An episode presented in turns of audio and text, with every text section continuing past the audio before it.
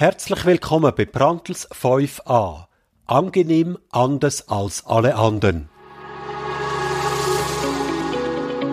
Das heisst auch heute wieder in meinem Strategie-Podcast. In dem Podcast, wo ich mit erfolgreichen Unternehmern über die Einzigartigkeit von ihren IT- und Softwareunternehmen diskutiere. Zu deiner Inspiration und als Motivation für die eigene Arbeit am Unternehmen. Mein Name ist Urs Brandl. Ich bin Strategieprofi. Seit über einem Jahrzehnt kreiere ich zukunftssichere und gesund wachsende Unternehmen und begleite ihre Unternehmerinnen und Unternehmer bei der Nachfolge und beim Firmenverkauf.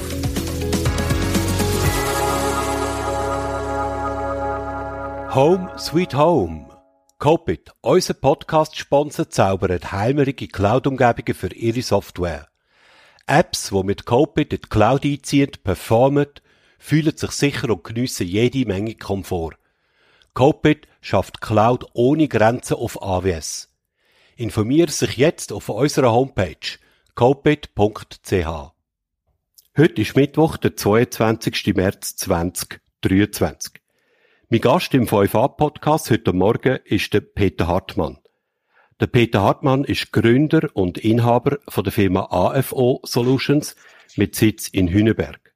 Das Unternehmen ist 2005 gegründet worden und konzentriert sich primär auf ein Nischenthema, nämlich datenbasiertes Marketing. Der Peter mit seinem Team von rund zehn Mitarbeitenden beschäftigt sich da unter anderem mit Disziplinen wie Data and Analytics, Geomarketing und Marketingautomatisierung. Das tönt alles sehr spezifisch und technisch und ich bin jetzt wirklich schon sehr gespannt, was sich da alles dahinter verbirgt.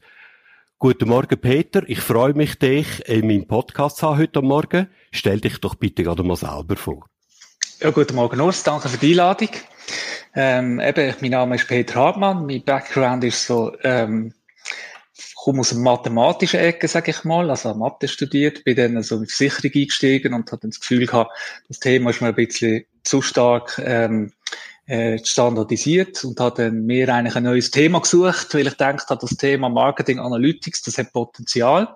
Und bin dort äh, in eine Firma eingestiegen, Ende 90er Jahre, auch in der Geschäftsleitung von der Firma, wo sie sich mit so Themen beschäftigt haben und hat und habe mich dann 2004 selbstständig gemacht und 2005 da AFO Marketing hat sie zu der Zeit noch geheissen, gegründet.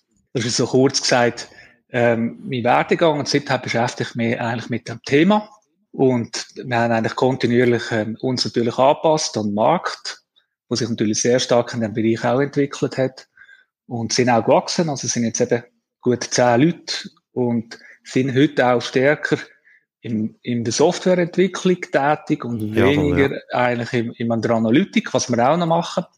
Mhm. Aber äh, wir haben uns ein bisschen äh, geswitcht auf, auf das Thema also Entwicklung von Lösungen und das machen wir eigentlich auf der Cloud. Das ist so okay. ein bisschen die Strategie jetzt. Das heißt, mit den Lösungen, die wir bauen, die sind eigentlich alle äh, Cloud-basiert, primär auf der AWS, aber wir arbeiten auch auf anderen Cloud-Lösungen. Vielleicht nochmal kurz äh, zurück zum Start quasi von deiner unternehmerischen Karriere. Was hat dich denn äh, motiviert und äh, ja dazu getrieben, sage ich, du machst dich selbstständig mit einem eigenen Unternehmen? Ja, zu der Zeit ist das ja ein relativ neues Thema gewesen, Marketing Analytics. Und es hat sehr wenig Leute auf dem Markt gehabt, die sich mit dem Thema beschäftigt haben. Und dort habe ich einfach eine Möglichkeit gesehen, dass man in diesem Bereich äh, kann Fuß fassen und etwas entwickeln. Das ist eigentlich mhm. so die Ausgangslage gewesen. Und zu der und Zeit dort in dieser Firma, wo du gewesen bist, wo du erzählt hast, wo du auch mit in der Geschäftsleitung bist, dort hat quasi die Entwicklung, das Entwicklungspotenzial für dich ist dort nicht so gewesen. Ja, dort haben wir eine andere Strategie gehabt. Also dort ist es mehr um Marktdaten gegangen, wo man verkauft hat. Das ist mhm. im Fokus gestanden. Und wir haben so ein bisschen Analytik mehr so in, äh, als zusätzliche Dienstleistung angeboten. Und ja. durch eigentlich Analytikquellen ins Zentrum stellen und auch mehr mit den Daten von der Kunden arbeiten. Und das ist eigentlich so die Idee von dem und das hat auch gut funktioniert. Also wir sind relativ schnell, sind wir, haben wir uns können etablieren im Markt und sind schon nach zwei, drei Jahren haben wir, haben wir schon drei, vier Leute gehabt, äh, die ich auch können anstellen und haben auch schon eigentlich sehr interessante Kunden gewonnen in dieser Zeit. Also von mhm. dem her ist das, hat sich das wirklich sehr schnell entwickelt eigentlich. Also du hast eigentlich, kann man sagen, so in den Anfangszeiten von dieser ganzen Thematik Marketing, Analytics, der datenbasiertes Marketing im weitesten Sinn, hast du dort können, äh, quasi starten Genau. Und man muss sich vorstellen, oder, heute haben wir ja alle die Security-Themen und weiss, Absolut, ähm, ja. und, und, Geschichten, oder, und die Systeme, die man natürlich heute alle hat, wo die, die Daten drauf sind, Kundendaten sind ja eigentlich sehr heikle Daten. Man muss sich vorstellen, dass in den Anfangszeiten haben wir noch viel mit, zum Beispiel mit Daten per CD hin und her gegeben, weil es einfach die ganzen technischen Möglichkeiten noch nicht gegeben hat. okay. äh, also, also eben, das ist, das ist so, dann hat, haben uns Kunden Daten auf der CD gegeben und wir haben sie dann okay. bei uns auf den Server und haben die analysiert, ja, ja. oder? Also okay. das ist, das ist halt so in den Anfängen so gewesen. Also nicht bei den ganz grossen Kunden, das ist klar. Dort haben wir mhm. eigentlich immer auf ihrem System geschafft, aber so bei den mittelgroßen, kleineren Kunden. Dort sind wir wahrscheinlich dann auch vor Ort gewesen, bei den grossen Kunden, oder? Das ist anders genau. gar nicht gegangen. Genau, Etwas, sind wir vor Ort vermutlich gewesen. auch bei euch nicht mehr so notwendig ist. Nein, eben heute kann ja. man natürlich auch auf ihre Systeme einloggen. Ja, ähm, genau. Eben das ist ein bisschen unterschiedlich, aber wir haben von grösseren Firmen haben wir typischerweise auch ihre, ihre PCs, wo man mhm. eigentlich dann in einen Mitarbeiter auf dem System schafft. Mhm. Ich finde es noch spannend, weil ich eben gesehen im Profil, du hast, äh, du hast selber gesagt, du hast Mathematik studiert an der ETH. Das stelle ja. ich mir brutal technisch vor, also brutal analytisch, theoretisch ja. auch, ja. Kann man so ja. sagen. Vielleicht ist es nicht so, aber ich stelle mir das zumindest so vor. Ich kann mir vorstellen, noch viele Hörerinnen und Hörer auch. Wie kommt es so jemand zum Thema Marketing? Das ist ja so in unserer Wahrnehmung das pure Gegenteil. Ja, also das ist sicher richtig, oder? Mathe ist natürlich sehr, sehr äh, abstrakt, sage ich mal, sehr theoretisch, das ist richtig, oder? Es gibt zumindest so Gebiete da drin, aber es gibt auch praktische Gebiete, wie Statistik zum Beispiel, wo, wo, wo ja auch dazugehört. Und ich habe mich eigentlich, ich bin immer so der Praktiker gesehen, ich habe schon während dem Studium, habe ich schon zum Beispiel äh, so Konsumententests analysiert, also mhm. habe wirklich mit, mit Daten bei Kunden geschafft und, und ähm, ich bin immer der Praktiker gesehen, der wirklich mit realen Daten geschafft hat. Und, und äh, für mich ist das Studium in dem Sinne eigentlich sehr interessant gewesen, weil, halt, weil ich es sehr spannend finde, auch so abstrakte Sachen durchzudenken. Das denkt mir, das hilft mir heute enorm, oder im, haben mir im ganzen Geschäftsleben enorm eigentlich für konzeptionelle Fragen geholfen. Weil ich bin einfach dadurch sehr stark im konzeptionellen Überlegen. Auch, mhm. auch Zusammenhänge zu sehen zwischen was ja gerade in der IT auch sehr wichtig ist, wie die Systeme zusammenspielen, wie die Daten entstehen auf diesen Systemen, dass man sich das kann vorstellen kann. Das ja. ist enorm wichtig im Analytikbereich, dass ich eben durch das Datenqualität kann einstufen und so weiter. Dort hat es mir sehr stark geholfen. Aber ich bin nicht mhm. unbedingt der Theoretiker, der jetzt okay. da, wo jetzt da, ähm, äh, sich da mit, mit Funktionalanalysis im, äh, beschäftigt oder mit theoretischer Physik. Das, ja. das ist jetzt nicht meine, meine Spezialisierung. Okay, Obwohl ich also nicht schlecht bin in diesen Themen. Aber. okay, aber das, das erklärt es jetzt ja eigentlich. He? Würdest du jetzt, eine dumme Frage, würdest heute, wenn du nochmal äh, könntest zurück, würdest du heute wieder Mathematik studieren an der ETH? Ja. Gut. Also für also, das, was du heute machst und für deinen Weg, ist das eine ideale Grundlage gewesen? Ja, eben die, die ganzen Denk, ähm, Sachen, konzeptionelle Denkvorgänge, die wird man natürlich dort extrem geschult, auch, auch mhm. können etwas wirklich, sich zu konzentrieren, mehrere Stunden auf, auf, auf mhm. das Thema und, und so Einsteiger wirklich ganz tief und sich das auseinandernehmen, so ein Thema, das lernt man natürlich extrem gut dort, oder? Und dort merke ich einfach schon, dass ich gegen andere, andere Leute von anderen Studienrichtungen einfach einen Vorteil habe. Jawohl, das ist klar, ja. Dort bin ich einfach, das ist eine von meinen Stärken, würde ich sagen. Mhm. Das kommt sicher aus, aus, aus, der, aus, aus, aus dem Studium raus. Okay, also ja. Ja, das prägt, das prägt auf jeden Fall, ja. Genau. Gut, gehen wir mal zur AFO. Was genau machen ihr? Also eben Stand heute, du hast schon gesagt, haben wir eigentlich so drei, so drei Kernbereiche. Der eine ist, ähm, ist so Data und Analytics. Das ist eigentlich so das Basisbereich. Dort tun wir heute eigentlich, eben dort tun wir auch die Datenanalyse. Also wir arbeiten grundsätzlich nur im Marketingumfeld. Das ist vielleicht noch ein wichtiger Punkt. Mhm. Es geht Daten und Analytics, gibt es ja viele andere Spezialgebiete auch wir tun im Daten- und Analytics eben tun wir einerseits auswerten, wir tun aber auch für Kunden ganze Datenplattformen aufbauen.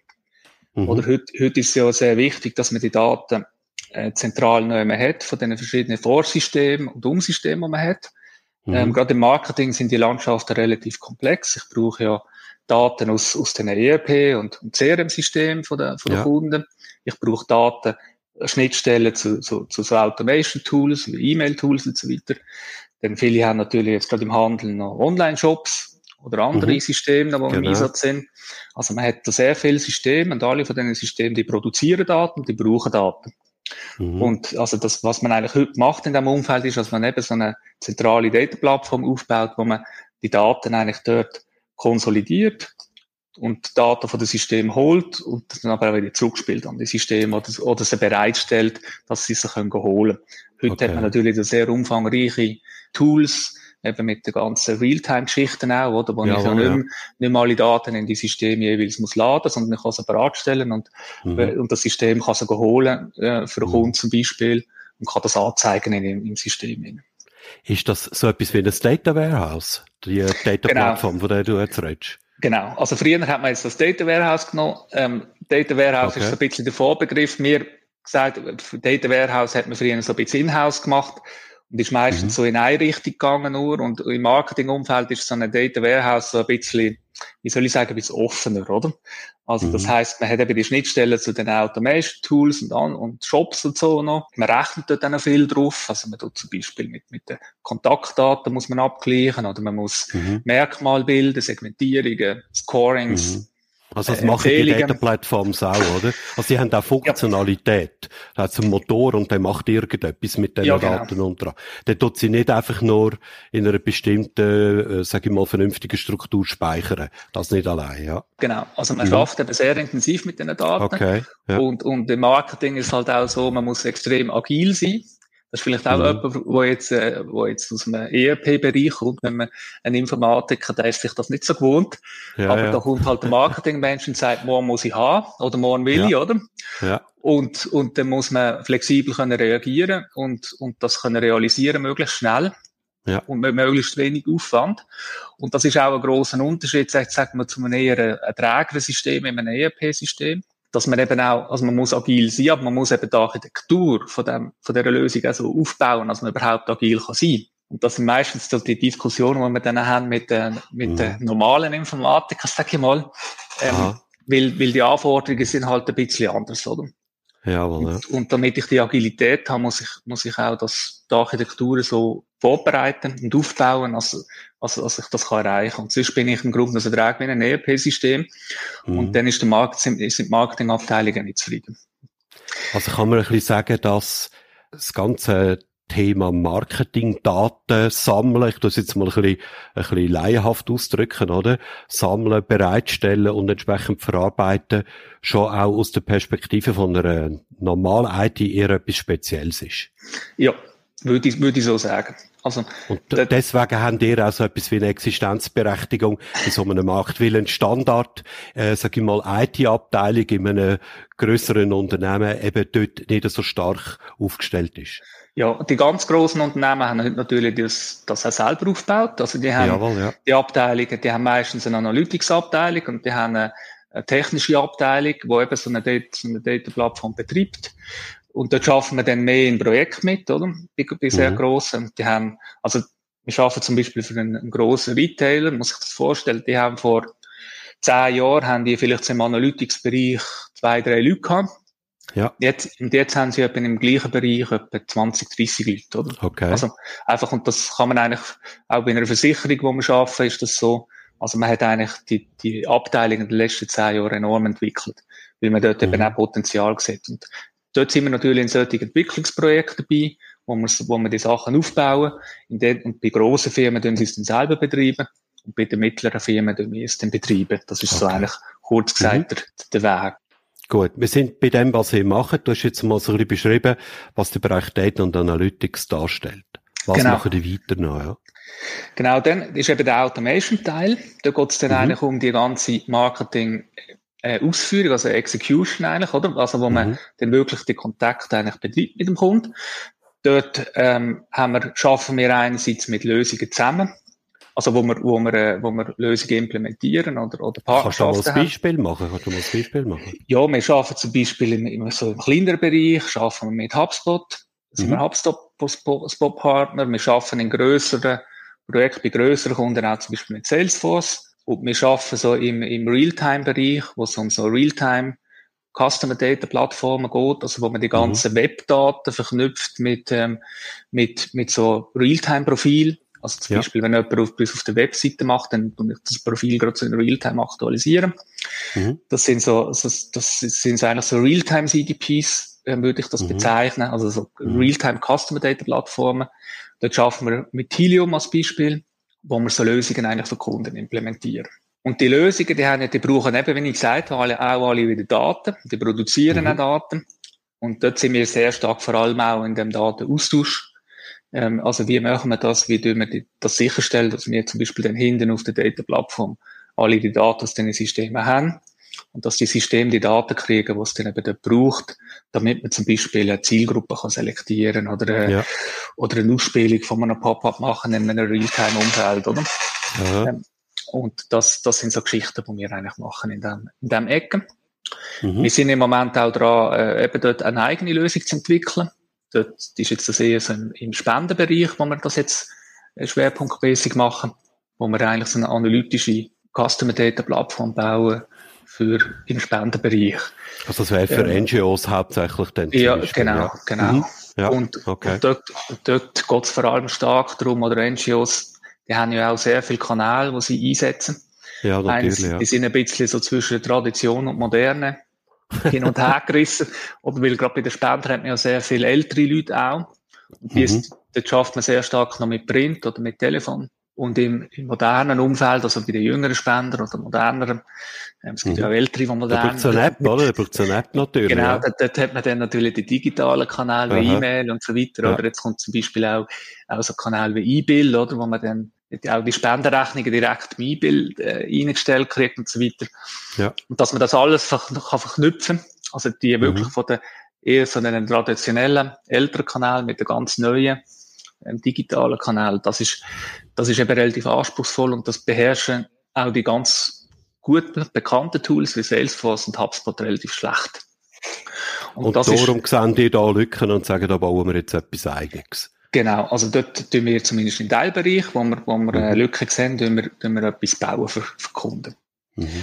Genau, das ist jetzt gerade dort, wo wir, so etwas, wo wir dran sind in dem Ecken. Mhm. Und, der, und der dritte Bereich, das ist eben Geo. Geo ist vielleicht so ein bisschen ein Spezialbereich. Früher hat man ja gesagt Geomarketing. Und das, das sind ja verschiedene so Teilbereiche, die eher so ein bisschen Sonderstellung haben. Also, ich kann mhm. vielleicht schnell auf die eingehen. Das eine ist eigentlich mehr ja, Marketing. Ja. Da macht man so Geoselektionen. Also, ich will zum Beispiel um einen Standort herum alle Gebäude haben, die fünf Minuten Fahrzeit haben. Also, wenn zum Beispiel ein Retailer will, will mhm. Prospects ja. gewinnen um seine Standorte herum, dann möchte er so eine Selektion von denen haben. Das nennen wir Geoselektionen. Dann haben wir, äh, der zweite Bereich ist eigentlich so das Vertriebsmanagement. Da geht es um Firmen, die, die eine Vertriebsstruktur haben, also ein Sales. Wo, mhm. wo, und die, die machen meistens so eine Gebietsaufteilung, dass ein Sales ja, ja. für das Gebiet zuständig ist. Und da geht es dann halt um Potenzialfragen, wie man das, wie man die Gebiete optimiert, dass er möglichst wenig weit muss fahren. Und das ist der, eben der, der Teil. Und der dritte Teil, das ist eigentlich unser wichtigste, ist der, äh, es ist Standortplanung.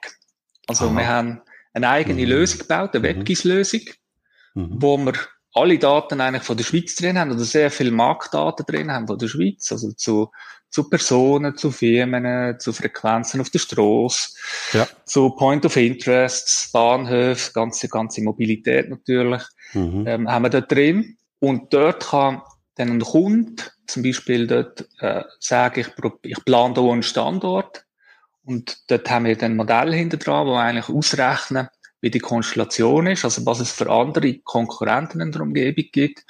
Und wenn ich jetzt da anbaue dort, was es eigentlich bedeutet, also was hole ich von der Konkurrenz, was habe ich, wie sieht es mit der eigenen Konkurrenz aus, also wenn ja. ich ein eigenes Geschäft in der Nähe habe. Ja.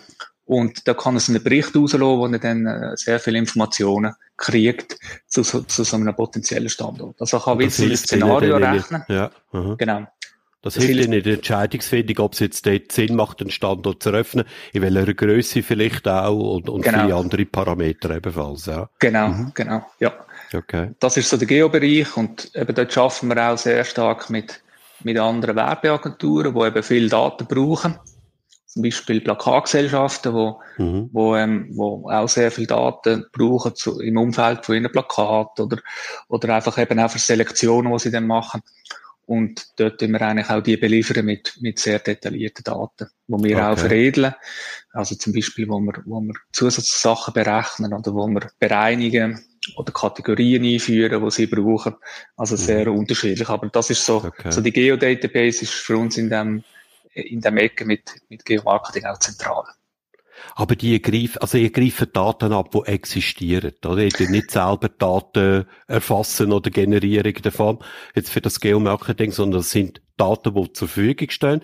Im Normalfall ja. Gerade in diesem Ecke haben wir aber auch Bereiche, wo wir wirklich manuell Daten pflegen. Tatsächlich. Ah, so okay. gewisse Spezialgebiete, wo mhm. die Datenqualität schlecht ist und wo ja. der Anspruch der Kunden hoch ist, tun wir sie manuell pflegen. Mhm. Also ja, alles natürlich für das Standort-Tool da. Ja. Mhm. Eben. Aber in allen anderen Datenbereichen tun ihr keine Daten fassen. Das sind Daten Nein. von euch nach Kunden oder Daten, die sonst irgendwie allgemein zur Verfügung stehen in irgendeiner Form. Genau. Oder wo man vielleicht auch einkaufen, oder? Also wenn das okay. wünscht, wo wir einkaufen und, und zuspielen, oder? Könntest du schon mal ein Beispiel machen, was das könnte sein? Ja, es gibt zum Beispiel so Referenzkarteien, oder? Von, von Adressen, Privatpersonen, Firmen. Jawohl, ja, okay. Und es, mhm. es gibt Kunden, die wünschen, dass, dass, dass die Daten hinterlegt werden. Also sowohl äh, die Referenzpersonen als auch, als auch äh, die Attribute dazu. Die haben ja dann mhm. vielleicht so 100 Attribute, die sie pflegen. Und das tun wir dann bereitstellen da drin und das verknüpfen auch mit, äh, mit den Kunden und tun die Daten bereitstellen und auch die Automatisierungen machen, dass das eigentlich laufend aktualisiert wird. Okay. Ähm, das ist jetzt zum Beispiel so ein Anwendungsbereich. Oder eben, ja, eben Gebäudedaten oder so gibt's gibt's noch Haufen andere Daten. Ja, okay. Also es sind richtige Datengurus. Ja, ich das kann also, So entsteht bei mir der Eindruck, muss ich sagen, ja. Ja, absolut. Also in diesem Bereich muss man Datenguru sein. Also die, die ähm, das ist eigentlich Basis für alles, oder? Also wenn ich, Aha. wenn meine Daten nicht stimmen, dann kann ich auch keine gute Analyse machen. Und was wir eben heute jetzt noch machen, eben, dass wir auch selber Lösungen bauen, wie jetzt zum Beispiel die WebGIS-Lösung, sehen wir ja. eigentlich als unsere, unsere USP auch, so ein bisschen unsere Positionierung, dass wir eben die drei Komponenten kombinieren. Also das okay. ist vielleicht so ein bisschen das Unique für viele andere Firmen. Mhm. Also wir müssen eigentlich Daten, ähm, Analytics und Lösungen kombinieren. Mhm. Das ist eigentlich so unsere, unsere Strategie. Gut. Jetzt, wenn du von Daten redest, also wenn wir von Daten reden, muss man so sagen, ähm, ich komme ja auch aus der IT, oder sogar aus der Softwareentwicklung. Äh, ich habe eher solche die statischeren, erratischeren Systeme in meiner Vergangenheit äh, entwickelt und bei Kunden dort zum Laufen gebracht. Aber eine Erfahrung, die ich dort gemacht habe, und ich denke, das kennen die auch, das Thema Datenqualität bei Kunden ist selten so, wie die Kunden sich das tatsächlich vorstellen. Was ist da so eure Erfahrung und was macht man da dagegen, oder? Also, man, ihr arbeitet ja mit extremen Mengen an Daten ja. und von dem her, ähm, ja, ist das Thema Datenqualität hat ganz einen höheren Stellenwert, weil Shit in, Shit out, wie man so schön sagt. Ja, absolut. Also, wir arbeiten natürlich dort an diesen Themen mit den Kunden intensiv. Oder wenn wir, die, wenn wir eben nach Umfang nach verschaffen und die Daten dann eben sammeln und, und, mhm. und einpflegen, dann ist natürlich Data Quality immer ein Thema. Und mit, wir arbeiten natürlich mit den Kunden nachher intensiv daran, auch Datenqualität zu verbessern. Oft muss man ja die Datenqualität dort verbessern, wo sie entstehen, also wo sie, genau, ja. wo sie, wo sie generiert werden. Wenn ich zum Beispiel jetzt äh, in unserem Umfeld eben das klassische Beispiel sind Adressen, oder, von der, von der Kunden, Kontakt. Ähm, wenn ich einfach einen Dialog habe, wo ich jeden Mist kann eingeben oder auf Deutsch gesagt. Ja, ja. Also bei einer Straße irgendwie kann halt irgendwie einen Namen reinschreiben, und, also wo, wo ich kein mhm. Strassenverzeichnis hinterlegt habe, dann kriege ich auch schlechte Adressen. Ja. Also muss ich mit dem Kunden verschaffen, dass eben diese Sachen besser gemacht werden mhm. im Vorfeld schon. Und das sehen wir dann natürlich als unsere Aufgabe an. Oder mhm. wir, wenn, wir, wenn wir Daten schlecht bekommen, dann können wir auch nichts machen damit. Oder, oder die Qualität der Resultate von uns ist halt schlecht. Und da gibt es in der Data Quality gibt's sehr ähm, verschiedene Themen. Wie ich jetzt gesagt habe, also Adressgeschichte ist sicher ein zentrales Thema im, im Marketingumfeld. Logisch, ja. Dann ist auch zum Beispiel aber die ganze Historisierung, dass ich die, die, die Entwicklung von einem Kunden kann verfolgen kann und die Daten auch in den Systemen historisiert sind, das Thema oft, weil, weil da muss man auch daran arbeiten, dass die Historisierung besser ist oder dass man die auf der Data-Plattform aufbaut. Mhm. Das sind auch Themen. Und, und dann eben auch die Vollständigkeit ist halt oft das Thema, dass gewisse Daten gar nicht gespeichert werden oder dass sie nicht, nicht gut äh, greifbar sind. Oder? Und, und dort schaffen wir auch dran. Also da gibt es verschiedene Themen, aber das ist eigentlich in einer längerfristigen Zusammenarbeit immer ein sehr zentrales Thema. Also sehr breit eigentlich, ja. Eben, ihr, ihr grübelt nicht einfach nur in den Daten um, sondern ihr fängt viel, viel früher an eigentlich, damit schlussendlich ja. dann auch eine vernünftige Lösung hinten rauskommt, die dem Kunden Mehrwert gibt, ja. ja. Wer sind Und, denn typischerweise überhaupt eure Kunden? Also was müssen wir uns da vorstellen? Ja, also ich würde mal sagen, alle Kunden, die recht viel Kundendaten haben, also Kontaktdaten, also ja. die jetzt so, sagen wir mal, im Massengeschäft sind. Was ähm, verstehst du unter recht viel? Also ich würde mal sagen, wo so äh, 20.000, also sagen wir mal über 10.000 aktive Kunden hat, ähm, also wo man so pro Jahr äh, eigentlich hat, also so ab dem, dann hat man meistens einen Kundenstamm mit inaktiven Kunden von vielleicht so gegen 100.000 Adressen. Ab der ja. Grössenordnung ist es eigentlich für uns interessant, weil dann ist dann ist die, die Analytik, die wir machen und auch die, die Automatisierung von der Prozess spielt von, der, von, von denen eine Rolle nach Spielen. Jawohl, ja. Wenn der Kunde kleiner ist, ist das eigentlich nicht so zentral. Also wenn man nur 500 ja, ja. Kunden hat, dann ist das, dann ist das nicht so wichtig, als man, also dann lohnt sich das einfach nicht, oder? Das ist klar, äh, ja. Dort zu investieren in den, die Bereich. Ja. Also wir reden primär eigentlich von B2C in dem Moment. Nein, wir reden auch von B2B, B2B, doch, doch schon auch. Ja, beides. Ah, doch, ja. Viele haben ja auch kombiniert, aber es gibt auch solche, die nur B2B haben. Bei B2B mhm. äh, gibt es natürlich weniger Firmen wie Privatpersonen in der Schweiz, das ist klar. klar ja. Also das heisst, man muss dort ein bisschen grösser sein. Und im B2B-Geschäft hat man ja oft, denn die kleineren Firmen machen ja Sales, also den Kunden betreuen machen ja. nicht so viel Marketing. Also, aber eigentlich gilt auch die Regel. Man braucht so vielleicht okay. 10.000 aktive äh, Firmen, ja. Firmenkunden. Mhm. Dann wird es so halt ein bisschen Massengeschäft, oder? Genau. Also man muss eine gewisse ja, meine Frage war, was sind solche typischen Kunden? Also du sagst schon mal, primär Massengeschäft müssen sie machen, jetzt in dieser Definition, wie wir es genau. gerade ein bisschen äh, skizziert haben, ja. Dann gibt es halt Branchen, Branchen? Genau. Da sind wir relativ breit. Also wir haben, wir haben Retail ist natürlich wichtig, ja. sowohl, sowohl stationär als auch, auch, auch online. Äh, dann ist zum Beispiel Verlagsgeschäft machen wir viel, Versicherungen machen wir viel. Grundsätzlich alles, wo relativ viele Kunden hat, aber so, das sind so die Schwerpunkte. Eben, die Spendenorganisationen natürlich noch, das habe ich noch vergessen. Ja, genau, bei den NGOs, ja, die jetzt ja. eine eigene äh, Lösung dafür bauen. Ja, richtig. Genau. Was ist eigentlich das Kundenproblem, wo die haben? Also mit was für einem, sagen wir mal, grundlegenden Thema, mit was für einem grundlegenden Bedürfnis, oder ich nenne es häufig sehr gerne Kundenproblem, kommen die zu euch? Was erwarten die von euch, was sie selber nicht können lösen Also eigentlich geht es in, in einem Geschäft immer um, um, um die Frage, wie du nicht optimal mit dem Kunden kommunizieren. Also mhm. möglichst mal A, relevant, möglichst differenziert, also dass ich auf den Kunden auch eingehen kann. Das wäre schon One-to-One, kann man sagen, oder? Ja, wenn man, wenn man, wenn man das könnte. Eben, dort schaffen wir im Massengeschäft. Und, okay. und, und dann ist natürlich immer auf der Gegenseite, das natürlich möglichst vollständig zu automatisieren. Also das heisst, ja. äh, also unsere Kunden werden ihre, ihre, ihre eigenen Kunden, ihre Endkunden, möglichst mit denen kommunizieren, dass die das Gefühl haben, dass es sehr individuell ist, mhm. aber dass sie eigentlich gar nicht individuell machen. Also, ja, ja, ich, ich weiß genau, was du meinst. Meine Erfahrung allerdings im Markt, das ist, äh, das passiert nicht wirklich. Wie, ja. ist, wie ist so nach deiner Einschätzung denn, äh, sag ich mal, Maturität jetzt von dem Markt? datenbasiertes äh, Marketing einerseits und dann eben, äh, du hast ein bisschen angeschnitten im Bereich Individualisierung, also Relevanz, du hast gesagt Relevanz. Ja. Äh, wo, wo, wie schätzt du das ein? Ja, also ich würde mal sagen, es gibt, wie du, wie du richtig sagst, es gibt noch viele Firmen, die das sehr äh, rudimentär machen. Mhm. Und, und halt auf der Masse schaffen, aber da muss man vielleicht auch noch ein bisschen differenzieren. Oder im Print früher, also in den klassischen Kanälen, wenn ich einen Katalog verschickt habe oder ein Mailing gemacht habe oder so, dann hat man ja so eine gewisse, dann hat man immer so einen Skaleneffekt gehabt. Das heißt, ich habe eine gewisse Masse, muss ich produzieren und muss es verschicken. Und äh, da kann man auch relativ wenig differenzieren, weil wenn ich einen Katalog drucke, dann kann ich nicht tausend Varianten von dem Katalog drucken. Das, genau, ist, ja. das ist eigentlich schlichtweg unmöglich kostenmäßig. Also, genau, das hat man ja. immer, das ist man immer in dem Ecken hin. Also, das ist halt so ein bisschen Massengeschäft, wo man dann eben nicht so differenziert. Und, und dort geht es auch nicht so, dort geht es mehr darum, eigentlich, dass man optimiert im Sinne von, dass man den richtigen Leuten zum richtigen Zeitpunkt den Katalog schickt. Okay. Und der sehr gute Kunde vielleicht ein bisschen mehr und der schlechtere Kunde ein bisschen weniger. Das ist mhm. in diesem Bereich. Und, ähm, und im Digital hätte das geändert. Wenn man jetzt ins Digital Absolut, geht, nehmen wir ja. mal den E-Mail-Kanal, oder, wo man sich, was sich alle gut können vorstellen. Ähm, da geht es dann eigentlich mehr um Relevanz, weil ja Kosten meistens sekundär sind, weil man zahlt ja in diesen Tools meistens für die Anzahl Kontakt, also was man auf der mhm. Newsletter-Liste an, an, Abonnenten hat und ja. nicht wie viel man E-Mails rauslässt. Und das ist eigentlich auch, mhm. eigentlich ist das schade.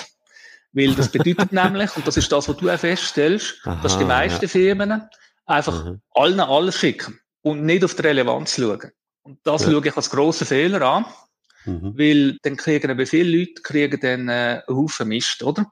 Wo sie mhm. gar nicht interessiert. Ich mache ein Beispiel. Ich bin zum Beispiel bei einem Modelabel, bin ich Kunde und kaufe mhm. Jeans. Der macht aber zu 80 Prozent ist, ist, ist, ist, ist, ist ein Frauengeschäft, das er macht, und nur 20 Prozent Männer. Und er schickt mir alle Mail, ob Frauen oder Männer. Und das ist etwas, was ich überhaupt nicht verstand, weil das ist so einfach, weil Mode ist... Das wäre jetzt wirklich nicht schwierig, ja.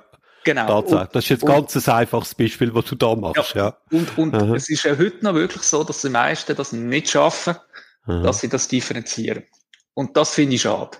Ähm, und ich, aber da gibt's jetzt, da wird es in den nächsten Jahren sicher sehr starke Fortschritte in diesem Bereich. Also, eben weil jetzt die meisten anfangen, die Datenbasen zu verbessern und die, und die Automation-Lösungen, dass sie das besser können handeln und ich glaube schon, gewisse sind schon deutlich weiter oder machen das schon ja. sehr gut heute. Aber ja. das, wird, das wird sicher besser werden in nächster Zeit. Also ich kann mir Was nicht sind, vorstellen, dass es mhm. so, so weitergeht. Was sind denn die Treiber, eben, wo, wie du sagst, wo das dann äh, in der nächsten Zeit wahrscheinlich eher werden besser machen? Also die Treiber sind sicher die besseren Möglichkeiten, wo man dann datenmäßig und technisch hat, also mit den Lösungen, die man, mhm. man nutzt, äh, also man das effizienter kann machen. Und auf der anderen Seite auch natürlich das bessere Know-how von den Leuten, die in den Firmen arbeiten mhm. ähm, dass, dass man das besser macht. Aber ich denke, dass Technik das zulässt und eben auch bezahlbar wird, das ist sicher ein sehr wichtiger Punkt, weil das ist, sagen wir mal, jetzt erst seit wenigen Jahren äh, eigentlich ja. besser geworden, oder? Also, dass, ja, man das, ja. dass man das besser kann machen Aber es ist halt immer noch schade, dass es nichts kostet, ähm, wenn man ein E-Mail rauslässt. Und, und ich hätte lieber, dass das, also jedes E-Mail, das man schickt, zum Beispiel jetzt äh, 30 Rappen würde kosten. Oh ja und, oder 20 Rappen und dann würden sich die Firmen viel genauer überlegen, wem sie was schicken würden. Also das es, hat wahrscheinlich mit dem, es hat wahrscheinlich mit dem Mindset auch noch ein bisschen etwas zu tun, oder? Also ja. man kommt aus der alten Welt raus, wo du vorher auch kurz beschrieben hast und äh, tut jetzt quasi die alte Welt auf die neue überstülpen, von der Methodik und vom Konzept her, aber einfach mit neuen Mitteln. Jetzt mal sagen, dass wir vielleicht schon ein bisschen weiter heute, oder? Weil es gibt ja Firmen, die rein nur mit, mit E-Mail schaffen und gar, bringt gar nicht machen. Wenn man zum mhm. Beispiel an, an, die modernen ähm, Shops anschaut, die grossen in der Schweiz, wie, wie Digitech, die, die schaffen ja sehr wenig mit Print, Anfang gar nicht. Und dann haben sie, machen sie so punktuell, machen sie jetzt wenige Sachen. Auch die lassen Massen E-Mails raus. Ähm, die machen es vielleicht jetzt eine Firma, die es sicher besser macht wie der Durchschnitt. Aber es ist halt so, wenn es gratis ist, dann, dann warum soll man den einschränken? Und das finde ich halt ein bisschen schade. Also, weil, mhm. weil dann kriegt Ja, es gibt schon einen Grund. Es gibt schon einen Grund, warum man es einschränken sollte, weil man nämlich die Leute damit verrückt macht. Also genau. Also man stumpft, also verrückt ist das eine, aber viel schlimmer ist, man stumpft ab, oder? Ja. Also, man nimmt es dann nicht mehr wahr und hat, auch wenn dann mal vielleicht etwas Relevantes käme, fällt das gar nicht mehr auf, das wird auch gerade gelöscht, oder? Genau. Und das ist eben auch der Grund, dass E-Mail viele als, als Spam-Kanal wahrnehmen, oder? Und, äh, und dann heisst es dann schnell mal, oh, jetzt kommt da so wieder so ein Spam und so, ja. so, so, so Werbung. Und das ist eigentlich schade. Oder wenn man dort relevanter will kommunizieren, dann wäre das eigentlich ein sehr spannender Kanal. Und ich verstehe jetzt, ihr arbeitet sehr stark an dem Thema Relevanz erhöhen. Also ist euch ja. ein Anliegen. Das geht zum Beispiel eben gerade, bei einem, wenn man einen E-Shop hat, auch halt, was, was spiele ich oder ich kann ja eine E-Mail auch zusammensetzen aus verschiedenen Modulen. Da kann ich einen Text haben. Dann habe ich vielleicht äh, nachher die Empfehlungen von Produkten. Dann habe ich vielleicht noch mhm. Dienstleistungen in einer Firma. Kann ich eine Dienstleistung empfehlen. Und wenn ich es eben schaffe, die Produkte und Dienstleistungen, und ich dann im E-Mail rein tue, äh, schon gut individualisieren und den richtigen mhm. Kunden die richtigen Produkte mhm. anzubieten, dann bin ich schon einen deutlichen Schritt weiter. Und das ist halt etwas, was heute viel besser möglich ist wie noch vor fünf Jahren. Also die das Technologie ist, ist, sehr weit vorgeschritten, oder jetzt? Mhm. Das ist sicher auch wirtschaftlich erfolgreicher, würde ich mal sagen. Also Absolut. aus betriebswirtschaftlicher Perspektive macht das wahrscheinlich Sinn. Absolut. Ja. Beobachtet ihr denn bei Kunden, wo ihr schon seit einer gewissen Zeit betreut und vor allem auch, sage ich, sehr intensiv im Sinn von, äh, dass sie die äh, schon weit in die Richtung haben, können mitentwickeln, wo wir jetzt da gerade ein bisschen skizziert haben, dass die äh, bessere Umsätze machen, gezieltere Umsätze, Umsätze eher mit den Produkten, die sie wirklich wollen. Also, dass sie in dem Sinne, im weitesten Sinne jetzt gesprochen, erfolgreicher werden.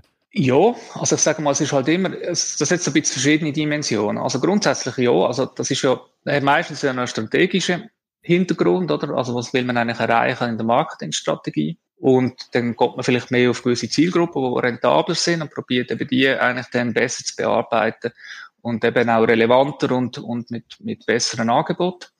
Und das funktioniert sicher gut. Wir haben aber oft auch Themen mit den Firmen von den Kosten. Weil das, was mhm. wir machen, kostet dann auch wieder etwas, oder? Ja, Marketing kostet leider, ja. Und ja, genau. Und also, das heisst, wenn ich so eine Data-Plattform aufbaue, kostet das etwas. Mhm. Wenn ich halt ähm, eine spezielle Methodik umsetze, oder? Was jetzt vorher gesagt hat, zum Beispiel die Empfehlungen zu machen, kostet etwas.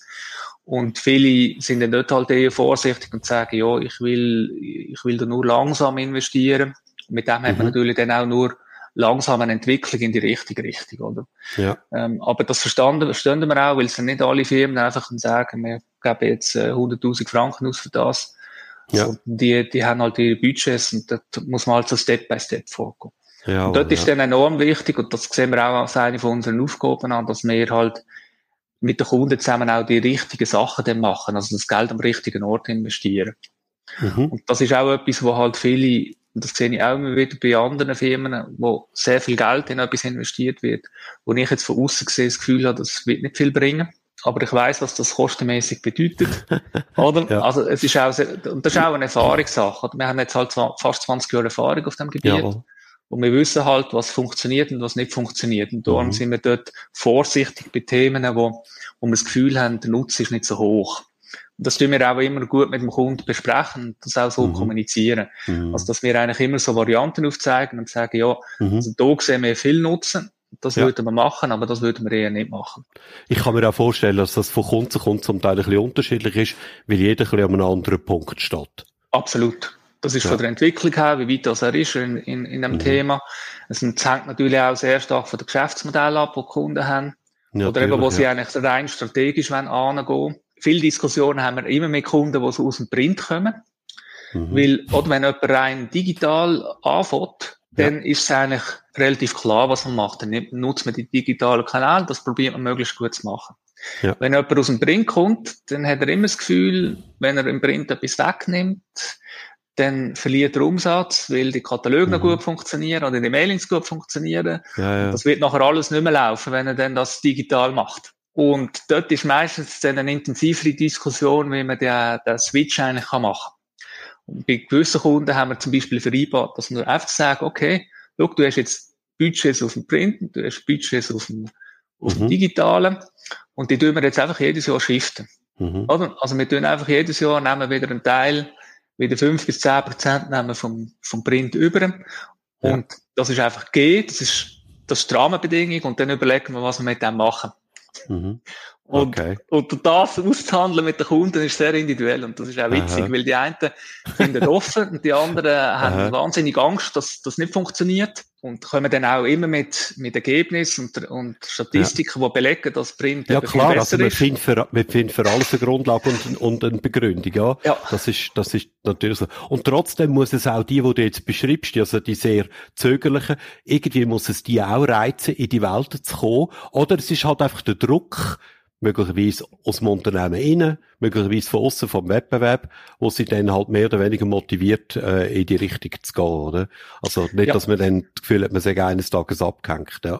Also das Witzige ist, fast alle wissen, sie wollen das. Okay. Aber viele, viele haben äh, Respekt davor oder Angst mhm. davor oder, oder mhm. haben das mhm. Gefühl, das funktioniert nicht. Und es ist so, je kleiner, desto mehr Angst, das kann man schon sagen. Die Grossen sind okay. natürlich weiter, die haben Anfang an dort äh, investiert. Aber ja. das betrifft die kleinen Firmen, haben wir schon unsere Feststellung, desto mehr Angst haben sie bei solchen Veränderungen. Und dann das Gefühl, dass man dann ins Falsche investiert oder dass man das ja. Geld rauswirft. Ja. Einfach auch, es hat auch damit zu tun, dass sie die digitalen Kanäle nicht so gut verstehen, oder? Und dort mhm. einfach das Gefühl haben, dass das, dass das nicht funktionieren wird in ihrem Geschäft. Absolut. Obwohl, ja. es, obwohl, sehen, obwohl sie sehen, es gibt Konkurrenten, die nur noch digital arbeiten. ja, ja, genau. Ja. Gut, man findet immer 100 Gründe, warum es bei uns anders ist wie bei allen anderen. Also das kennen wir. Ja. Du hast schon so ein bisschen angeschnitten, das Thema Strategie, also jetzt eure Strategie, nicht die von euren Kunden, oder? Ja. Was macht ein AFO anders als vielleicht andere, die auch in dem Umfeld tätig sind, so wie ihr? Ich denke, so der, wichtigste Unterschied ist eben das, was ich schon gesagt habe, dass wir das Ziel haben, eben Daten, Analytik und System zu kombinieren. Also das, kannst, das, das mal ein bisschen, kannst du das mal noch ein bisschen erläutern, was heisst das genau? Also Daten-Analytics-System, wunderbar, aber das kombinieren, was, was bedeutet das konkret jetzt aus einer Kundenperspektive? Also aus einer Kundenperspektive bedeutet das eigentlich, dass man die Elemente, also der Kunde hat das Gefühl, die Elemente, die passen zusammen. Ich mache ein Beispiel. Äh, wir rechnen mhm. Scores oder, äh, oder Empfehlungen oder so. Und das ist ein analytischer Teil. Der analytische Jawohl, Teil, ja. mhm. der setzt gute Daten voraus. Und der analytische Teil muss ich aber auch irgendwo in die System vom Kunden bringen. Mhm. Also, dass der Kunde am Schluss das Gefühl hat, ah, ich habe da einen Score und kann den einsetzen für, eine, für eine Selektion oder für eine mhm. Bewertung vom Kunden. Mhm. Aber er merkt gar nicht, dass das eigentlich eine gerechnete Größe ist. Also, er hat die einfach zur mhm. Verfügung. Ja. Oder im System innen. Und das ist, mhm. das ist das Verknüpfen. Im Hintergrund rechnen wir die Scores und die Modelle sind wie integriert in, die ganze, in das mhm. ganze System. Mhm. Aber, aber ähm, der Kunde hat das Gefühl, das Kunde ist alles eine Einheit. Und der Kunde will sich ja genau eben nicht mit so Sachen beschäftigen. Der will sich nicht mit der Datenqualität beschäftigen, was du vorher gesagt hast. Oder der, der Marketingmensch, der will Kampagne machen und der will voraussetzen, dass die Daten gut sind, die er nutzt. Und das Kampagne, wo du jetzt als Stichwort verwendest, das ist etwas, wo im Bereich System innen beheimatet ist. Genau, genau. Ja, er selektiert okay. dann die Kampagne da drin und genau. dann will er auf die Daten gehen. Also was wir zum Beispiel machen, wir haben so eine, das ist auch wieder das Beispiel, wir rechnen so einen Quality Score zum Beispiel von einer Printadresse. Oder mhm. wenn du, wenn du ein Mailing machst, dann gibt's ja Retouren, wenn die Adressen genau. schlecht sind. Und die Kunden wollen natürlich möglichst wenig Retouren. Und Viele tun dann so komplizierte Ausschlüsse machen, die sagen, wenn der Kunde dann sieben Retouren hat und das noch erfüllt ist und das, dann äh, setzen wir die Adresse nicht ein, weil wir dann eine hohe Retourenquote haben. Jawohl. Wir rechnen dort den Score, also das heisst, wir haben mal gute Daten von den Retouren und, und andere Infos von den Adressbestätigungen. Aus dem rechnen wir den Score und den Score hinterlegen wir in der Applikation. Und dann muss sich der, der, der Kunde nicht mehr kümmern über, um Retouren und so, weil da steckt mhm. alles in einem Score. Und er muss nur noch ja. sagen, er weiss, wenn ich Qualität 1 vom Score nehme, dann habe ich sehr tiefe Retourenquoten unter 0,1 Prozent. Okay. Wenn ich Kategorie 5 nehme, dann habe ich etwa vielleicht 5 Prozent Retourenquote. Mhm. Und, und das ist sehr kundenfreundlich, oder? Und das ist ja. jetzt ein Beispiel, wo wir die drei Sachen eben kombinieren. Mhm. Und, und, okay. und, für, und für Kunden Lösungen haben am Schluss, wo er, ähm, wo er dann sehr elegant und einfach damit kann arbeiten kann mhm. und, und, äh, und hinter dran aber eigentlich viel Intelligenz steckt, dass man so eine einfache ja, ja. Größe dann hat, wo man kann selektieren kann. Mhm. Und auch eine gute Datenqualität. Das sind so Beispiele, die natürlich immer wichtiger werden im Marketingumfeld, dass ich eben die Komponenten kann kombinieren kann. Und das ist etwas, was viele Firmen nicht beherrschen in, de, in dem Dreieck. Hinein. Also der analytische Teil jetzt in dem Moment. Genau, sie beherrschen entweder den analytischen mhm. Teil nicht, also sie beherrschen Aha, den Systemteil okay. nicht, oder sie beherrschen den Datenteil Aha. nicht. Also wir sehen in Firmen dann auch häufig so, dass, dass sie tolle Analytiker haben, die dort arbeiten. Ja. Aber Daten, die sie damit schaffen, ist eine Katastrophe. Ja, dann ist das Ergebnis entsprechend, oder? Genau. Oder und dann fluchen die Analytiker und sagen, ja, mit diesen Daten kann man ja nicht schaffen und das kann ja nicht ja. sein und das ja. können wir auch nicht machen. Und dann sage ich, hey, jetzt sind da fünf Analytiker, aber Aha. haben euer Verhältnis stimmt nicht, eure Data Quality stimmt nicht, ihr müsst viel mehr ja. dort investieren und eure Daten verbessern, weil euch nützen die fünf Analytiker nicht, wenn die ja. Daten nicht stimmen hinten. Oder? Ja, klar, ja. Und, und eben die Balance zwischen den drei Elementen muss stimmen. Und das mhm. ist oft auch heute noch, auch sogar bei grösseren Firmen, nicht der Fall. Okay. Und ich finde, ich schaue jetzt so sehr, dass mit zehn Mitarbeitern hinkriegen. Jetzt ein bisschen provokativ gefragt, die Balance herzustellen, oder? Ja, also im, im Grunde ist das ein bisschen generisch. Bei den Kunden, die mit drin sind, ähm, schafft man ja immer an diesen Themen, oder? Jawohl, ja. Und, und dann hat man automatisch, oder wir, wir tun eigentlich schon immer zuerst Daten anschauen. Wenn wir den Daten so gut, Klar. einigermaßen gut im Griff haben, dann gehen wir zur Analytik. Mhm. Und, und wenn wir das im Griff haben, dann tun wir dann, dann äh, das System dranhängen, oder? Mhm. Also, das heißt, wir, wir machen das nicht alles gerade miteinander meistens. Meistens ist das auch Natürlich, ein Prozess, ja. oder? Weil gerade Daten, ich habe es am Anfang ein bisschen gesagt, oder bis die Daten gut sind, das ist meistens ein Prozess, der über mehrere Jahre geht. Also, das klingt jetzt ein bisschen mhm. komisch, aber ich habe ja gesagt, man muss den Prozess ändern in dem Vorsystem. Und bis das passiert ist, oder geht das ein Zeitchen. Also ja, heisst, das hat nicht gerade so für den Effekt, das ist klar, das genau. dauert eine gewisse Zeit. Also ja. ich muss an gewissen Themen arbeiten und dann geht es meistens auch wieder über Budget, das heisst, das ist zu teuer, wir können das nicht alles in den Rahmen machen, jetzt machen wir mal die wichtigste Sache zuerst. Das heisst, ich, meine Datenqualität nimmt dann so laufen zu und so nach zwei, drei Jahren bin ich dann nicht, wo ich hin will, oder? Und, äh, und klar kann man schon vorher von Analyse machen, aber man schafft immer so Step by Step. Oder? Und es gibt ja dann immer wieder neue Technologien, es gibt neue Datenquellen, wo man wieder schafft mhm. dran. Und das ist ja nicht, das macht man nicht einfach alles aufs Mal und dann läuft das zehn Jahre. Mhm. Meistens ist das eben ein Prozess, also ein generischer Prozess über einen längeren Zeitraum. Jawohl, ja.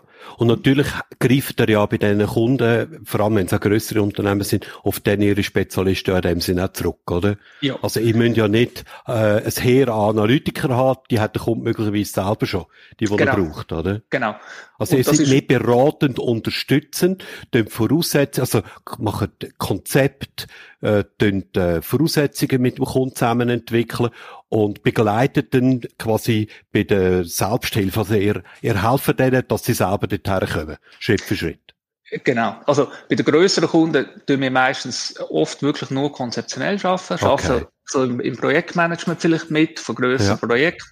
Aber die mhm. haben meistens dann die Leute, wie du gesagt hast, wo es dann, also so irgendwie im BI, wo dann die Datensachen umsetzen und in der Analytik, wo sie die Analyse machen, also wo sie mit den Daten arbeiten, ähm, die haben die Leute, oder? Also mhm. dort arbeiten wir mehr konzeptionell mit, dass das äh, nach unserer Meinung dann auch gut funktioniert und dass ja, die Analytiker zufrieden sind und dass Daten stimmen. Ähm, einfach, dass, dass, dass, die, dass die Balance, wie ich vorher gesagt habe, dass die funktioniert. Oder eben, dass dann auch im, im E-Mail-Tool oder in den Automation-Tools in die richtigen Daten sind, dass dann das Marketing gut damit kann arbeiten ich gehe davon aus, im Bereich System, also in dem dritten Teil, dort äh, ist sicher immer einer von, unseren, von euch wichtigen Partner sind die internen IT-Leute. Kommt ein bisschen darauf an. Aber es ist auch so, dass, dass, äh, dass zum Beispiel auch eben ein, so ein Systemanbieter noch drin ist oder, äh, oder okay. eine Agentur mhm. von dem, Jawohl. oder zum Beispiel so eine Salesforce-Agentur jetzt als Beispiel, mhm. wo eigentlich der Teil betreibt. Und wir okay. dann eigentlich mehr dann schauen, dass die Schnittstellen sauber laufen. Das ist sehr unterschiedlich. Also, und das ist auch wieder abhängig davon, wo eigentlich so eine Firma ein Projekt macht und wo sie Stärken und Schwächen hat, oder? Also, das heißt, es gibt Firmen, die halt in gewissen Bereichen, zum Beispiel in der Automation, sehr gut sind, mhm. in den Daten schwach, und es gibt Firmen, wo umgekehrt, was umgekehrt ist, oder? Und ich denke, da muss man immer ein bisschen schauen, wo man dann eben auch Projekt macht, oder? Und, und, mhm. äh, und das ist auch etwas, wo wir natürlich mit dem Kunden diskutieren, wo, wo haben wir eigentlich die grössten Schwächen und wo sollten wir mhm. eigentlich Verbesserungen ankriegen, oder? Mhm. Das ist, das sehen wir auch als unsere Aufgabe das eigentlich zu beraten. Mhm. Und eben bei den also, mittleren Kunden machen wir dann ja. eher dann alles selber, oder? Mhm. Also, wo wir okay. dann, wo wir dann, äh, das selber aufbauen und die haben dann schon Marketing-Leute, die mit diesen Tools arbeiten. Mhm. Ähm, aber, aber, aber die sind am Schluss vom Prozess dann, oder? Genau. Also im Prinzip der ganze, alles das davor, den ihr entsprechend konzipieren, äh, designen, äh, aufbauen, aufbereiten ja. und so weiter, damit die Marketing-Leute nachher mit dem können arbeiten Oder? Also wir tun eigentlich die, die Datenplattform bauen, die Analytik auch betreiben und dann tun wir es bereitstellen, in den Tools, wo dann das Marketing damit schafft, dass sie einfach können, können optimal mit dem arbeiten. Mhm. Das ist, das ist dort eigentlich das Vorgehen. Und ich denke, last but not least, ähm, wenn man das macht, was du jetzt da äh, ausführlich beschrieben hast, muss man auch etwas vom Marketing verstehen. Absolut. Absolut. also, ohne das geht's nicht. Und das ist das sehen wir auch als Vorteil, aber genau wie wir, wie wir eigentlich okay. auf der Schnittstelle also das sind. Das ist auch mit einem Teil von eurem USB, kann man klar sagen, oder? Ja, absolut. Das sehen wir auch immer wieder, eben wenn wir mit wirklich so, so ERP, ähm, ähm, ja. Zusammenarbeiten, dass fürs ja. Marketing völlig das Feeling fehlt, oder? Und wir, und wir, ja, weil das ist wirklich Und dann kommt ein ETH-Mathematiker und der hat das Feeling. Dann kommen wahrscheinlich alle nicht zum Staunen aus, oder? ja, ist vielleicht ein bisschen komisch auf den ersten Blick, das stimmt. Ja, wahrscheinlich aber, schon, ja. Aber es ist halt so, wenn man 20 Jahre in der Branche geschafft hat, dann weiß man halt, äh, was das bedeutet, oder? Also, ich, ich mache ein kleines Beispiel. Oft ist es so, dass Marketing-Leute sehr sehr spontane Ideen haben, oder? Also man diskutiert mhm. zum Beispiel so eine Data-Plattform, wie häufig will man die aktualisieren. Und dann sagen ja. alle, ja, einmal im Tag, das langt. Ja, nein, das ist, wenn wir jetzt das so Realtime oder nie Realtime machen, das ist viel zu teuer und so, das Aha. brauchen wir überhaupt nicht. Mhm. Am nächsten Tag läutet der Marketingchef an und sagt, äh, du Peter, äh, wir haben da noch so einen Use Case. Wir sollten sofort, wenn, wenn, wenn jemand einkauft hat im Laden, sollten wir ein E-Mail rauslassen mit einer Kundenbefragung. Mhm. Dann sage ich, ja, aber gestern haben wir gesagt, wir laden nur einmal im Tag die Daten. Der kann das Mail erst morgen bekommen jetzt. Ja, genau. Ja, ja, das geht aber nicht, dass wir immer unbedingt haben. Aha, gut. so ja, läuft ja. das, oder? Und dann heisst ja, unbedingt, heisst dann unbedingt. Das ist eben Marketingwelt, oder? Mhm. Wir wissen, dass irgendwann, auch wenn der Kunde noch nicht so weit ist, so ein Mail rauszulassen in near real time, ist nur eine Aha. Frage von der Zeit, wenn er weiter schafft, bis er das will. ist nur eine Frage von der Zeit. Ja, okay. Ja, aus Erfahrung wissen ihr das natürlich. Genau. Und darum muss man die Architektur schon auf das ausrichten. Wenn ich, wenn ich nur einen Tag die Daten lade, dann kann ich solche Cases einfach nie abbilden. Das ist so, ja, genau, ja. Gut. Das sind so, das sind so Themen eben, wo man dann, wo es hilfreich ist, wenn man weiß, wie Marketing-Leute ticken. Äh, dann das Thema Lösung. Also wir sind jetzt eigentlich im Prinzip ein bisschen beim äh, Einzigartigkeitsprofil von der äh, AFO. Äh, wir haben gesagt, Data Analytics System, dass der Dreiklang in dieser Kombination und auch in dieser, sag ich mal, Know-how und Erfahrungsdichte, dann das Know-how-Marketing und etwas, wo du sehr früh schon mal kurz erwähnt hast, ist das Thema Lösungen. Also, hat gesagt, ich baue jetzt eine Lösung für Spenden, fürs Spendenmanagement im weitesten Sinn. Wieso gerade der Bereich? Ja, das hat sich so ergeben, wenn wir dort äh, mit der Agentur zusammenarbeiten, die das Bedürfnis hat. Ähm, darum haben wir auch den Bereich angenommen. Also, es ist eigentlich eher eine Lösung für äh, Spendenmarketing, sage ich mal. Jetzt nicht, mhm. nicht das gesamte Man äh, Management, sondern mehr fürs, Okay, das wäre dann eben das ein ja. Eignungssystem dann im Hintergrund, jawohl, okay. Genau. Und, und, ähm, und dort sind wir eigentlich, ähm, äh, haben wir dort mit der Agentur zusammen, haben wir gesagt, so etwas wollen wir entwickeln, weil die ersten mhm. Probleme haben, dass sie einfach keine gute Lösung haben in dem Ecken. Und, oder, oder sagen wir mal, keine Lösung, die ihnen alle Bedürfnisse abdeckt und wo genug wo auch jetzt noch zahlbar ist in dem Sinn, oder? Ja. Gerade in dem Bereich muss man auch ein bisschen auf Kosten schauen. Also, Und ähm, das bauen ihr selber? Das bauen wir selber, genau. Mhm. Ähm, dort haben wir, ähm, wir haben über die Jahre natürlich gewisse Sachen, gewisse Module ähm, schon entwickelt. Mhm. Und das, also das heisst, wir, wir können auch gewisse Module dort äh, dazu bauen, aber mhm. so in, in, in dem, sag mal, in der Funktionalitätstiefe, wie wir jetzt das machen, haben wir es noch nicht gehabt. Mhm. Und das ist jetzt eigentlich wie eine, so ein bisschen für uns ein bisschen so ein Leuchtturmprojekt im Moment. Also ihr baut Software? Wir bauen, ähm, sagen wir mal, es ist nicht eine Software, wir bauen eine, eine SaaS-Lösung, mhm. also es ist eine Lösung auf der Cloud, wo man nachher über, wo man einloggt über, über Browser und darauf ja. schafft. Genau. Und die ist dann offen für alle Interessenten, die in diesem Bereich tätig sind, zugänglich. Das ist eure Idee. Also ihr wollt ein Standard SaaS-Produkt daraus machen. Genau, also wir können das nachher entwickeln zu einem, zu einem Produkt, das wir nachher so anbieten Genau, okay. in der Breite ja. auch, ja. Und ja. auch in anderen okay. Branchen, grundsätzlich. Okay. Also das ist eigentlich auch unsere, unsere Idee, dass wir eben nicht nur im Spenden, sondern, weil wir wissen auch, dass die Anforderungen sind eigentlich sehr ähnlich über alle Branchen. Es gibt, es gibt jetzt sicher Branchenspezifika, das ist klar, aber, mhm. äh, aber so die Grundanforderungen sind recht ähnlich in den Branchen, wo wir jetzt arbeiten. Also es ist nicht so, mhm. dass das völlig anders ist. Ja, und es kämpfen alle jetzt mit den gleichen Problemen. Das kann ich mir gut vorstellen. Das ist wahrscheinlich nicht nur da so, das ist auch viele andere Bereiche ist das ähnlich, ja. Sehr interessant. Ja. Eine letzte Frage hätte ich noch jetzt. Äh, wenn du dein Unternehmen anschaust, wir haben heute, ich habe es gesagt am Anfang, der 22. März 23. Was ist bei dir in deinem Unternehmen, was ist der grösste Engpass? Wo würdest du sagen, klemmt es am ersten, damit man quasi zwei, drei Schritte weiter vorwärts kommt?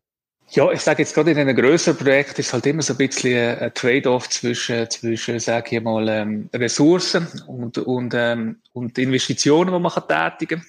Also das mhm. heißt, man könnte viel schneller vorkommen, wenn man mehr Ressourcen würde reinbuttern. Das kostet natürlich auch wieder mehr. Ähm, also wenn mhm. wir dort immer so ein bisschen Kompromiss machen. Schnell das zu machen ist vielleicht auch nicht so gut, weil man hat auch wieder immer die Learnings und so zwischen mal ein bisschen anhalten und, und, und überlegen, ist das, ist das gut, was wir da machen.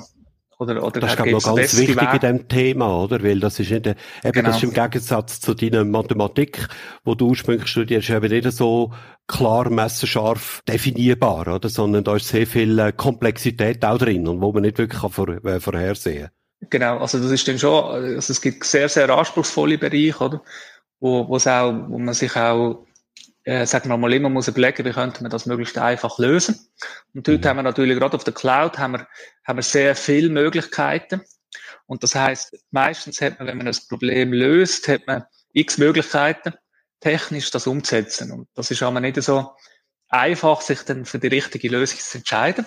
Und dann entscheidet man sich auch für die falsche und ja, muss ja. das später korrigieren, wenn man weitere Learnings macht. Und das ja. ist natürlich auch immer wieder schwierig, weil das geht wieder Aufwand.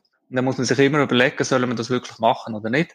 Das sind so ein bisschen die Entscheidungen. Und eben, wir haben natürlich auch mit den Ressourcen Leute, neue Leute finden. Gute Leute ist für uns auch sehr schwierig. Okay. Und das eben, gerade in was dem Bereich. Was sind das für Leute? Vielleicht noch, was, was für Leute sind das, die du brauchst äh, in deinem Team? Ja, also was wir, was wir sehr stark natürlich brauchen, sind, ähm, sind mal Data Engineer. Ja. Würde ich das mal so bezeichnen wir das jetzt, also mhm. wo wirklich eigentlich so, so mit den Daten arbeiten, sehr intensiv in die Tiefe und eben so die Ladestrecken noch können programmieren und die, die Datenplattformen aufbauen. Ja, das ja. ist, das ist eigentlich der Data Engineer und das andere ist eigentlich so ein bisschen der andere Bereich, wo wir noch viel machen, ist so, würde ich so bezeichnen, als Technical Consultant im, im, äh, im digitalen Marketing-Umfeld. Okay. Mhm. Also jemand, der so die, die, die, die Lösungen gut kennt, wo, wo man im digitalen Marketing braucht. Also wo dann halt eher äh, also die, die eben auf den auf den Shop und, und, ähm, ja.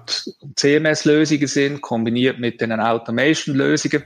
Ja. Da sind wir dann halt eher so bei den neuen Technologien in dem Umfeld, äh, was, was, da, wo dort genutzt werden. Ja. Und dort, in diesen beiden Bereichen suchen wir eigentlich Leute. Genau. Und die wachsen wahrscheinlich beide Kategorien nicht auf den Bäumen, oder? Nein, nicht wirklich. nicht wirklich, ja. Also es ist wirklich schwierig. Wir, wir, haben auch, wir probieren eigentlich immer auch viele Juniors ja. aufzubauen, wo, wir dann, wo direkt von der Uni kommen. Unser Vorteil ist sicher, dass man bei uns relativ breit kann arbeiten kann und sehr viel mhm. lernt, oder? Ja äh, bei größeren Firmen ist man halt eh meistens ein bisschen eingeschränkt auf ein Thema mhm. und, mhm. und, und schafft dort sehr spezifisch. Und wir, wir können halt Breite anbieten. Und das hilft natürlich am Anfang, wenn man so als Junior kommt, einmal so sehr breites Wissen sich zu anzeigen. Und das ist okay. so ein bisschen unser Vorteil, den wir haben. Mhm. Aber es ist trotzdem äh, für uns auch immer sehr schwierig. Also ich sage mal, bis wir eine Stelle beleidigt haben, brauchen wir meistens so ein halbes Jahr oder mehr. Ja, das ist sehr äh, lang, ja. Ja. Gut, also ich höre raus, zwei Engpässe, äh, die Budgets der Kunden sind zu klein, jetzt ein bisschen pointiert ausgedrückt. Und das andere ist halt, äh, wie vermutlich bei vielen von deinen Kollegen und fast mit allen, die ich auch rede, unter anderem mit dem Podcast oder auch sonst, ist halt das Thema Fachkräftemangel und deine sind noch ein bisschen spezifischer als, ich sage jetzt mal, ein Standard 0815 Softwareentwickler. Ja. Genau. Peter, ja. vielen herzlichen Dank für die interessante Einsichten in ein Thema, glaube ich, wo der allerwenigsten wirklich geläufig ist, äh, wo sehr spezifisch ist und mhm. ähm, wo doch eine sehr hohe Relevanz hat. Also es gibt ja kaum irgendjemand von uns, der nicht mit dem irgendwie in Kontakt ist, sei es eine Cumulus-Karte, eine Supercard oder dass man sonst irgendwo dort oder dort irgendetwas nachgeworfen wird oder ein E-Mail geschickt. Wir alle kennen das und ich glaube, wir alle sind froh, wenn das in Zukunft relevanter wird, so wie du das gesagt hast. ja, super. Ich danke dir fürs Gespräch, Urs. Merci. Wenn dir der Podcast gefallen hat, dann abonniere Brandtels 5a gerade jetzt in deiner Podcast-App. Der Podcast erscheint einmal im Monat. Du findest ihn auf meiner Webseite kmu-mentor.ch und natürlich auf allen gängigen Podcast-Plattformen. Ich freue mich auch sehr über ein Like und deine Vernetzungsanfrage auf LinkedIn. Urs Brandl, das schreibt sich P-R-A-N-T-L, findest du dort ganz einfach. Mein Name ist nämlich einzigartig. Bist du selber in einem erfolgreichen IT-Unternehmen tätig und möchtest in diesem Podcast von eurer Einzigartigkeitsstrategie berichten? Oder kennst du jemanden, den ich unbedingt zu seiner Strategie sollte interviewen sollte? Dann bin ich gespannt auf ein Mail von dir auf urs.brandl.kmu-mentor.ch